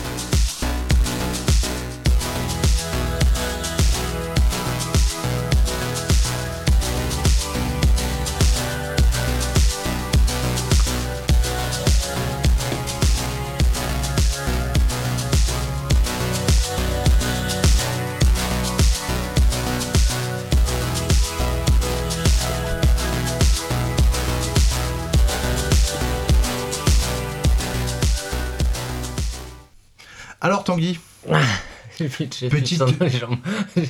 oui. Romain te tape dans tes jambes Il me, fait, mais il me fait du pied toujours. Oh là là de- j'évite normal d'arrêter de m'embêter. Alors Tanguy, pourquoi t'as décidé de nous parler de Rubber de Quentin Dupieux? Pourquoi t'as voulu défendre ce film? Pourquoi Pourquoi? Euh, pourquoi Euh, En fait, euh, en fait, je l'ai, je voulais le- présenter parce que euh, je l'ai vu moi. Euh, Peut-être qu'il faut que je raconte comment je l'ai vu. Oui, tout à Mais- fait, bah, vas-y, vas-y, vas-y. Eh bien, euh, donc alors, ça tombe bien qu'on parlait de, de, de ce début d'école où je mangeais plein de films. Euh, au même moment-là, du coup, je suis tombé sur euh, ce film-là qui avait l'air un peu euh, étrange. Enfin, j'étais vraiment séduit par le, par le pitch qui était euh, euh, l'idée d'avoir un personnage, du coup, euh, qui est un pneu tueur en série. Euh, je me suis dit, euh, bah, fonçons. Enfin, euh, voilà. Et en fait, euh, bah, j'ai été euh, très surpris au début parce que je, je connaissais pas grand chose de ce film là si ce n'était le, le, pitch. Et, euh, et en fait j'ai vite je l'ai vite trouvé incroyable. Euh, pourquoi? Parce que ça ressemblait à rien d'autre de ce que j'avais vu. Et, et je en fait là où je commençais à écrire en même temps mes propres scénarios etc et, et en même temps un peu du clip. Et par rapport au clip où je trouvais qu'il y avait un peu tous les droits et on pouvait faire n'importe quoi, enfin dans le bon sens du terme, euh, le Liberté. scénario, ouais voilà, et ben le scénario de fiction, on était bridé par, euh, par une, une forme de, de, de, euh, de vraisemblance, de, enfin il, il fallait, il fallait que, que les choses bout à bout aient un sens, ce que je trouvais assez contraignant. Même si ça peut paraître assez basique et logique. Mais du coup, j'ai vu ce film-là et d'un coup, je me suis dit, mais en fait, bah non, on peut faire euh, ce qu'on veut. Il suffit complète, enfin, il suffit juste de, de réinventer le film. euh, De, de, de, il nous suffit d'un pneu, euh, d'une caméra et puis c'est parti. Alors, enfin, en plus, il faut savoir que ce film-là a été tourné avec avec deux boîtiers photo euh, qui sont des 5D. des, des 5D, ouais. du, du coup, c'est même pas vraiment des caméras. Enfin, et, C'est quoi des. Pardon, c'est quoi? Oui. c'est des, des 5D Des marque boîtiers, II. boîtiers photo? Boîtiers photo, 5D. C'est des, c'est des, c'est des, hum, c'est des appareils photo qui étaient euh, très très bien à l'époque, mais qui aujourd'hui sont un peu dépassés. D'accord. Euh, Il y a eu plein de films qui se sont fait, enfin des, Mm. beaucoup de courts-métrages, il y a eu plein de vidéastes qui sont sortis euh, avec, euh, Mm. avec des 5D. Et, euh, bon, ça a été, ça a été on, on s'est tapé l'image 5D pendant très longtemps. Là, c'est génial parce que je trouve qu'elle est hyper bien, Mise bien en travaillée, valeur, ouais. mise en valeur. Et, euh, mais maintenant, c'est complètement effectivement désuet. On n'utilise plus du tout les, les 5D pour le coup. Mm. Et, et, du- et donc, euh, quand j'ai commencé à en parler autour de moi, de, de- de- des gens qui l'avaient vu, euh, c'était assez clivant. Il y, avait vraiment ceux qui aimaient beaucoup et ceux qui détestaient, ce qui est tout à fait compréhensible. Euh, et du coup, c'est pour ça que j'ai trouvé intéressant d'en parler. En fait, ce film-là, moi, il a vraiment fait écho en moi. Euh, derrière, derrière en fin de- d'école, on, on devait faire un mémoire. Et j'ai fait un, un mémoire sur la personnification au cinéma. Bah là, De, de, de, magnifique. non, mais c'est bah, une bonne idée là pour le coup. Ah Bah oui, oui, bah mais, là, mais c'est- ce film-là qui m'a poussé à ça et qui m'a poussé à, à faire mon film de fin d'études euh, sur, sur des vélos, euh, sur des vélos qui sont vivants. Tout, tout vient là. mis dans, mon, dans mes rêves. J'ai dit, Ah mais oui. putain, mais forcément, en fait, ça, ça, ça, il y, a un- il y a un super lien. ouais. Bah ouais, ouais, ouais. Parce que j'étais fasciné par le fait que on puisse tomber en empathie avec un pneu. Enfin, genre, genre je dis comme ça, en fait, ça, c'est fou. Un, un, un pneu, c'est même pas un objet euh, qu'on, aime au quotidien. C'est pas, c'est pas un. c'est- non, mais tu vois, c'est pas une peluche, c'est pas. c'est un pneu. Enfin, ça, ça a pas de gueule, c'est pas beau, ça- on se salit les mains avec. Mais non, ils arrivent dès, dès, le- dès deux minutes de film où tu vois le pneu, tu, tu tombes en empathie avec lui et. Enfin, on en reparlera ou pas, je te Mm. vois grimacer, on en, on en reparlera. Mais voilà, et donc j'ai été vraiment séduit par ça. Et euh, pour moi, c'était vraiment un nouveau genre, euh, un nouveau genre de, de, de film euh, que je découvrais euh, dans cette masse de films que je découvrais un peu tous les jours. Et, euh, et ça a été une vraie bulle d'air et une vraie. une vraie. Enfin, ouais, une. Je me suis dit, waouh, enfin, en fait, c'est ça que C'est faire, possible. quoi. Ouais, c'est possible. possible. C'est un nouveau langage, quoi. C'est un. où on sort des, des, des codes de. de- voilà, et. et, et- et là où, où certains me disaient bah, c'est un peu chiant et tout, je, le- le- après c'est court, c'est 1h20, mais je le vois pas passer. Genre. Mm. J'ai regardé tout à l'heure, du coup, euh, j'ai l'impression que ça dure une demi-heure. quoi. Enfin, J'exagère peut-être un peu parce que je l'aime bien ce film-là, mais euh, ça passe vite. quoi. Ah ouais Bah, Je suis totalement d'accord. Euh, voilà, je, je sais pas, parce que d'habitude tu racontes un peu de quoi ça parle, du coup, euh, si tu. Bah là j'ai j'ai donné le pitch. hein. Le pitch, c'est- enfin, en vrai tout est clair dans le pitch. hein. C'est un pneu qui se réveille en plein, un pneu qui se réveille, un pneu qui prend vie en plein désert euh, et qui va commencer à se rendre compte que bah, faire du mal autour de lui c'est marrant parce qu'il va écraser une bouteille en plastique, il va voir le bouchon qui saute, ce qui est un ce qui va annoncer que bah, il va finir par euh, se trouver des pouvoirs télépathiques et faire sauter la tête des gens. Et en parallèle de ça, de toute cette action du pneu, on suit aussi euh, des, des, personnes, des spectateurs qui se trouvent aussi dans le désert avec une paire de jumelles et qui regardent l'action comme si... bon, c'est assez grossier niveau métaphore, moi c'est un peu la seule chose que je reproche au film, c'est bah, bien sûr le spectateur, son rapport par rapport à l'image, son rapport par rapport au film, comment il va interagir avec euh, ses envies. euh, euh, et voilà, et donc c'est c'est tout simplement un pneu qui va rouler et qui va tuer au fur et à mesure jusqu'à trouver tomber sur une femme euh, Sans raison. sans raison, sans, sans raison. Il la croise, mais c'est elle et il va tomber amoureux, on comprend. Et c'est ça en termes de personnification qui est très bien, c'est que il y, a, y a- y a aucun moment où tu comprends pas un, une chose que fait le pneu. Donc moi, dans sa forme, le film me, passionne là-dedans, c'est qu'effectivement, je l'ai pas vu passer. Encore une fois, euh, peut-être que deux heures de film là-dessus, ouais, tu le sentirais passer. Quentin Dupieux a toujours l'élégance de faire des films très bizarres, mais qui durent pas longtemps. Et euh, du coup, tu les vois jamais passer, t'es vraiment impacté par son message. Là, le message, je le trouve encore un peu, un peu grossier, touche-téton par moment, mais, euh, mais, je, mais je, comprends ce qu'il veut dire, je comprends ce qu'il dit, mais il privilégie un petit peu, euh, pas le fond sur la forme, mais il pourrait être un peu plus, un peu plus marqué en termes de réalisation, même si la réal est très bonne, euh, les décors sont bons, la lumière est très bonne aussi, j'aime bien, ça donne un, aspect un peu, un peu réaliste, euh, là-dessus j'aime bien, mais je trouve qu'il privilégie un peu trop le fond avec des gros sabots, quoi, parfois. Et là, c'est le seul reproche. Il n'y a pas énormément de reproches à faire au film. hein. C'est euh, c'est un film un peu expérimental aussi. euh, tu, tu, tu sais que tu vas regarder un film comme ça, enfin un pitch comme ça. Voilà, t'es- tu te doutes que ça va pas être euh, Roland Emmerich ou un truc euh, très simple. On y Roland, il est habillé pour l'hiver, lui. il est trop cher. hein. C'est drôle parce que tu, tu dis qu'il privilégie plutôt le fond à la forme, alors que pour moi c'est vraiment l'inverse. Mais euh... mais attends pardon, je te vas-y. Bah, non, non, non, mais c'est, c'est- je- je- j'entends ce que tu veux dire, et c'est vrai que de prime abord, moi je l'ai. Mais après, justement, je t'ai dit, je disais tout à l'heure, c'est que j'ai vraiment. Euh, j'ai fini le film et euh, bah, j'ai bien aimé la sensation que ça m'a fait, tu vois, vraiment. euh, c'est, j'ai, pas pu geeker avec ma copine parce que j'avais besoin de réfléchir au film, j'avais besoin de fumer une clope, d'y repenser et tout, et ça, cette sensation, j'adore ça quand un film me fait ça, que j'aime ou pas d'ailleurs. Et j'ai bien aimé le film en soi, hein, je, y a pas de problème. Mais tu vois, je peux pas lui mettre un, un 6, un 7 ou un 8, tu vois, mais je peux, je peux clairement pas lui mettre un, 3 ou un 4 non plus. C'est vraiment euh, middle. Je- J'entends ce qu'il me dit, je vois ce qu'il fait. Je trouve ça très intéressant, une très belle proposition. Euh, c'est c'est très bizarre, mais j'aime bien ça. C'est ça veut, ça raconte quelque chose et ça aussi, c'est pas juste de la forme, sans fond non plus. Mais parfois, je trouve que il est meilleur dans sa forme que dans son fond où là il utilise un peu les gros sabots quoi. C'est c'est c'est compréhensible hein, mais euh, c'est un peu trop ça. C'est la seule chose que je pourrais vraiment lui reprocher parce qu'en soi euh, il est très bien sinon. Il, a, il a vraiment fait le film pour justement plus pour la forme que pour le parce que le fond en soi en fait c'est presque j'ai l'impression que le fond parle de la forme dans le sens où le j'ai Bah oui. l'impression que le fond du film c'est regardez on peut faire ça comme ça parce que les sujets le sujet en tant que tel euh, n'est pas forcément euh, hyper intéressant si ce n'est euh, si ce n'est critiquer, parodier le, le- le paysage cinématographique euh, existant. Euh, mais enfin, en gros, moi, ce qui me fascine, alors déjà dans le dans le récit, du coup, tu, tu l'as un, peu dit, mais il y a vraiment deux matières dans le récit. C'est qu'il y a deux histoires. Une histoire dans l'histoire, c'est qu'il y a donc cette histoire du pneu qui est tueur en série, euh, qui va tuer des gens.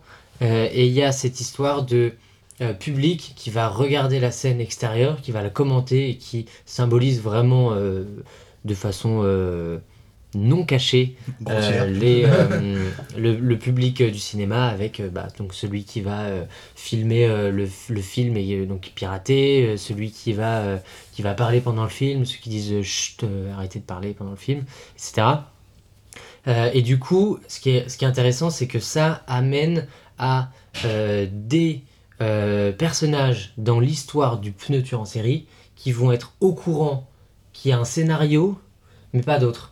C'est-à-dire que il y a une grande majorité des personnages qui vont vivre normalement et une petite minorité de personnages qui vont être conscients, qui sont regardés par un public et qui du coup vont pas avoir les mêmes clés et qui du coup vont savoir que ce qui se passe, ça reste un film, c'est un spectacle.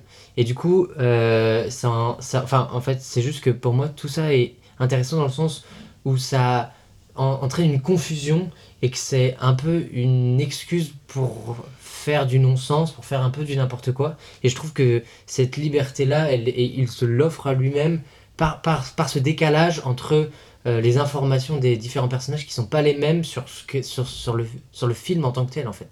Et du coup, ça, c'est ce que je trouve euh, assez. qui, qui est pas trop compliqué en soi, hein, mais c'est juste que il se donne les armes lui-même pour faire un peu ce qu'il veut. Et ça, je trouve ça cool. Le deuxième point qui est vraiment intéressant, et là c'est vraiment en termes de, mise en scène, et parce que c'est ce sur quoi moi j'ai bossé euh, sur mon mémoire, et, c'est ce qui vraiment me fascine, c'est comment donner vie à, un objet.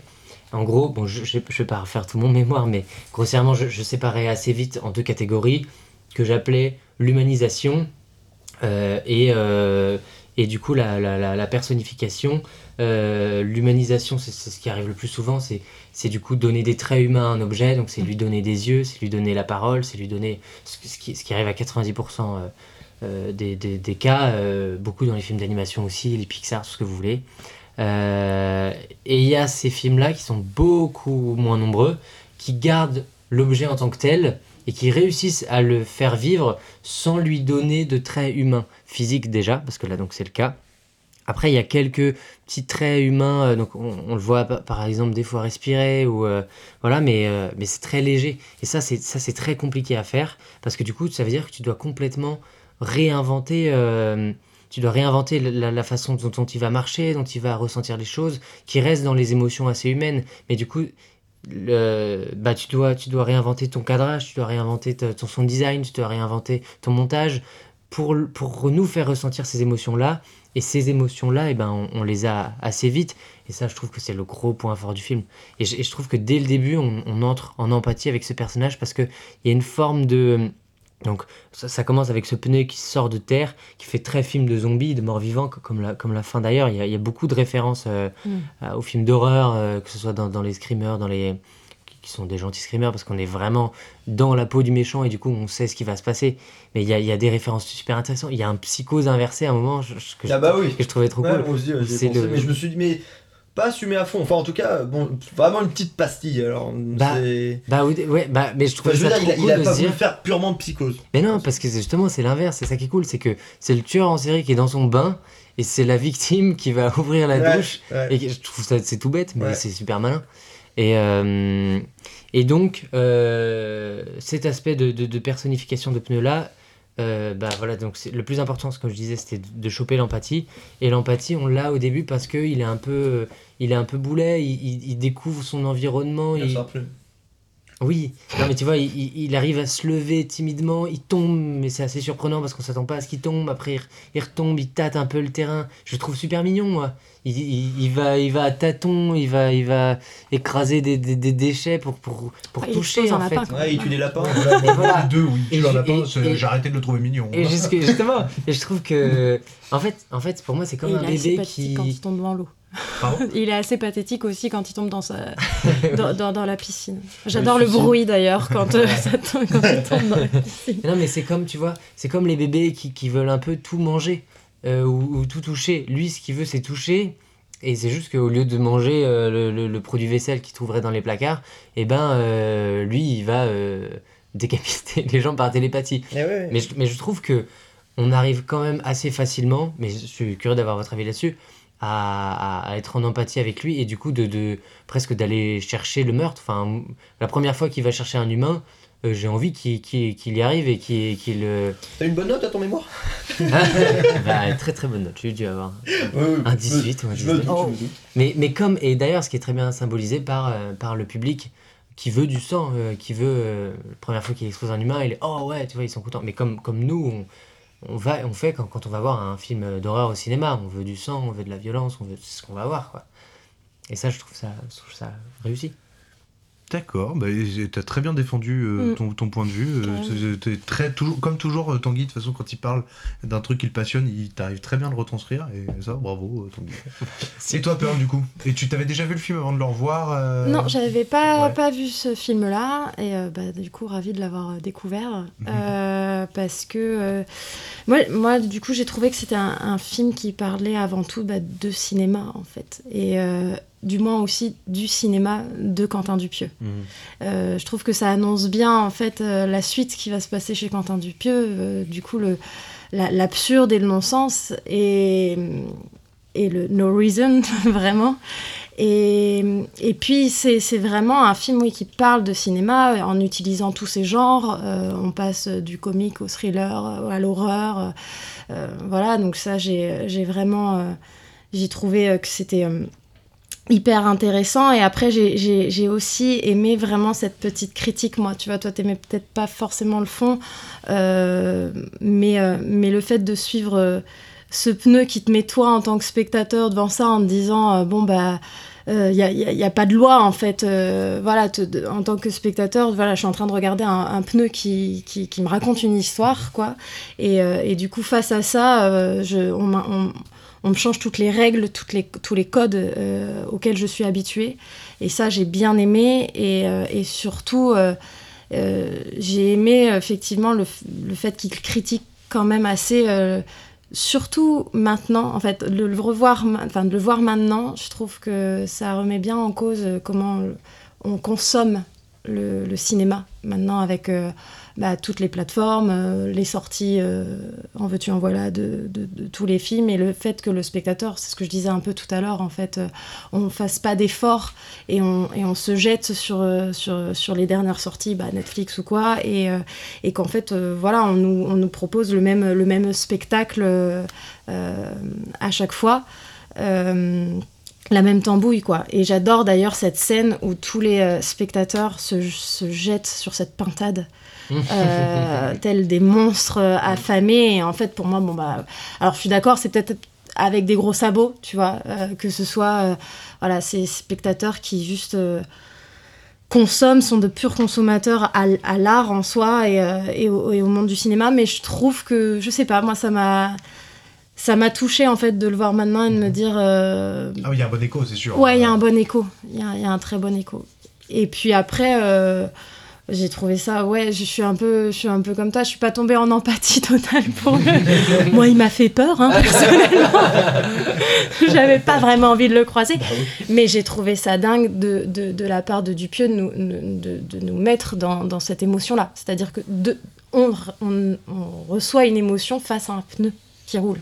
Et je trouve ça dingue, quoi. Mais c'est la magie de Dupieux, quoi. C'est euh, voilà, c'est de, de nous embarquer dans son univers à chaque fois. euh, voilà. Et je trouve vraiment, ouais, si, si, pour le coup, si on n'a pas, euh, si on connaît pas trop Dupieux, ça peut être, je pense, une bonne porte d'entrée, en fait, à son cinéma.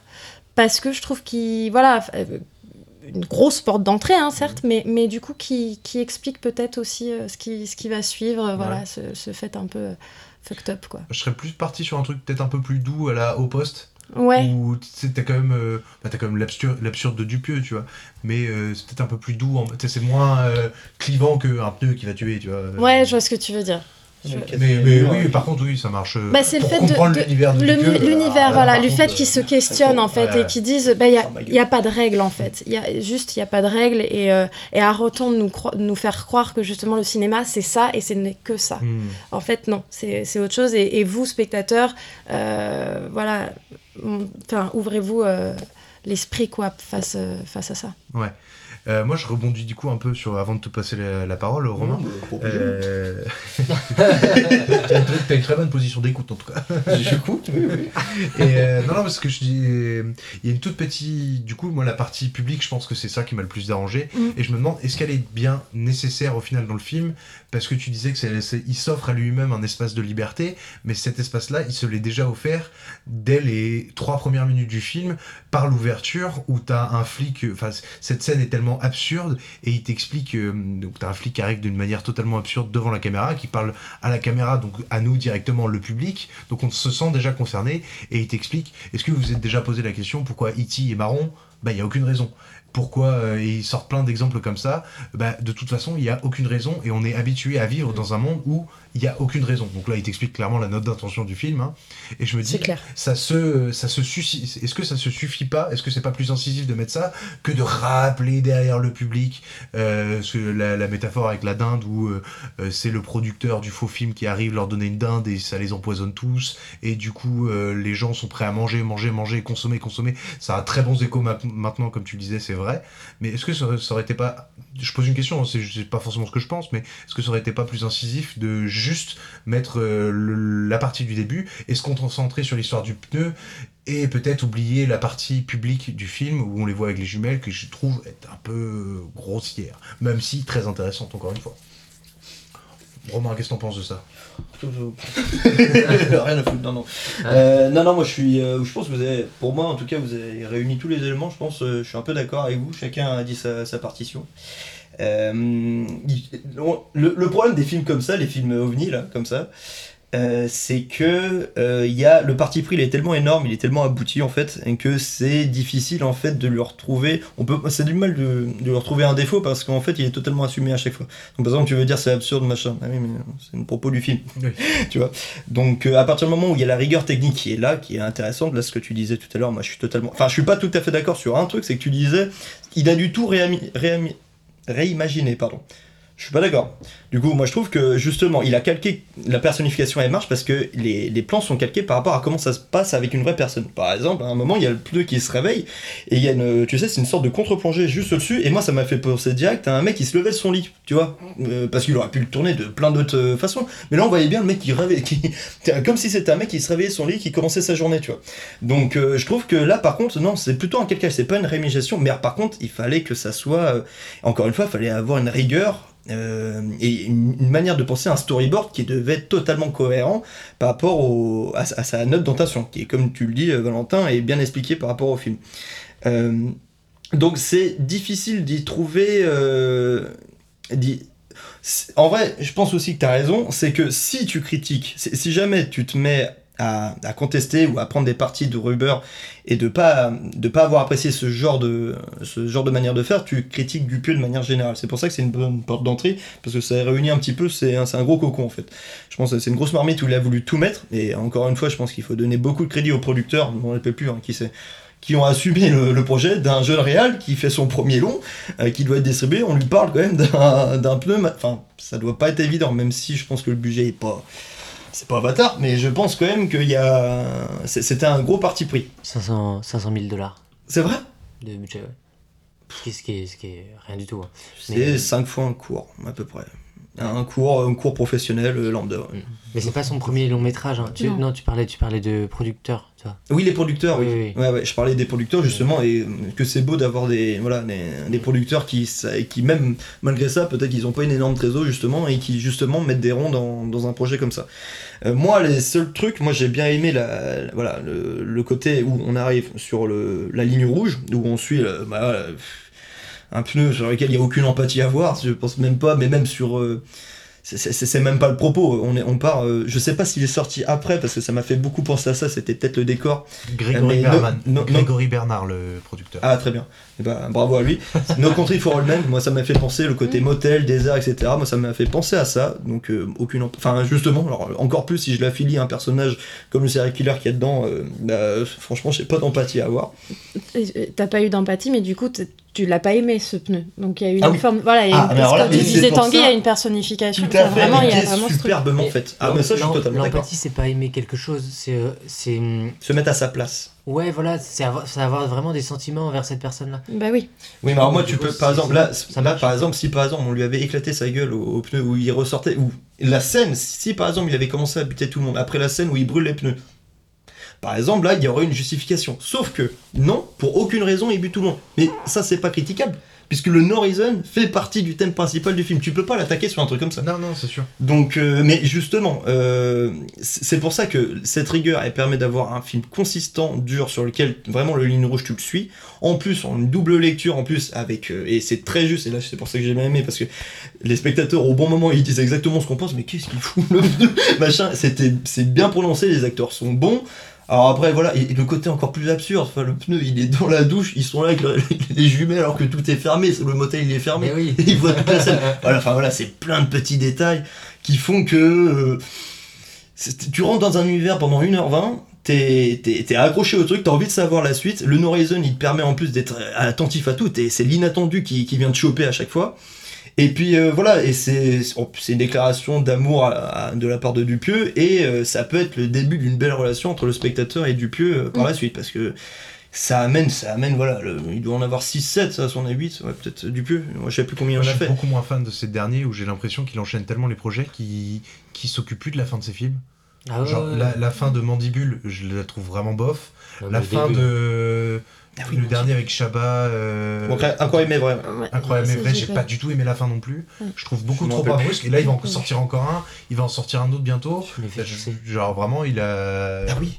Mais par contre, effectivement, ça, ça te, ça te, ça t'amène très bien à comprendre. Tu t'aimes bien, euh, t'aimes bien Rubber, tu vas bien aimer euh, Dupieux. Donc c'est moi, c'est ouais. pas son premier long parce qu'il avait déjà fait Steak, Steak avec Eric et qui, a- qui a été ultra mal euh, Ah, c'était communiqué. c'était son premier Ouais, Steak, c'était son Ah premier. ok. Mais Mais c'est Rubber qui l'a fait connaître en fait. euh, voilà, qui Ouais. l'a fait. ouais. Et parce que Steak, il a été ultra mal euh, Oui. communiqué, distribué, Ouais. euh, sans vouloir critiquer qui que ce soit, hein, mais c'est juste qu'en termes de communication, vu qu'il a pris le duo Eric et Ramsey, tout le monde s'attendait à La Tour Montparnasse ou Ah bah oui. euh, dou- à Double Ah oui. Zéro, tu vois, des films euh, dans lesquels ils ont euh, beaucoup travaillé. Bah là, il le ferait maintenant, ça marcherait pas trop parce que Eric Ramsey, bon, euh, Bah, hein, et ça commence à s'égrainer. maintenant il est passé au Palma Show. Mais il, faut, il y a 10 ans, par exemple, incroyable. Mm. Et après, et juste après, Rubber, ouais, un truc comme ça, ouais, de ouf.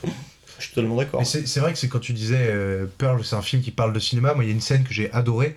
C'est quand euh, justement le, le faux producteur vient empoisonner le public. Mm.